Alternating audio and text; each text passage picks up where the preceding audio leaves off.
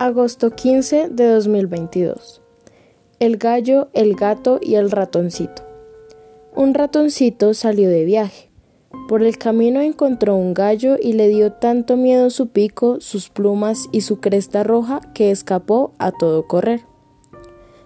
Poco después encontró un gato. ¡Qué elegancia! ¡Qué pelo tan suave! ¡Qué ojos! pensó.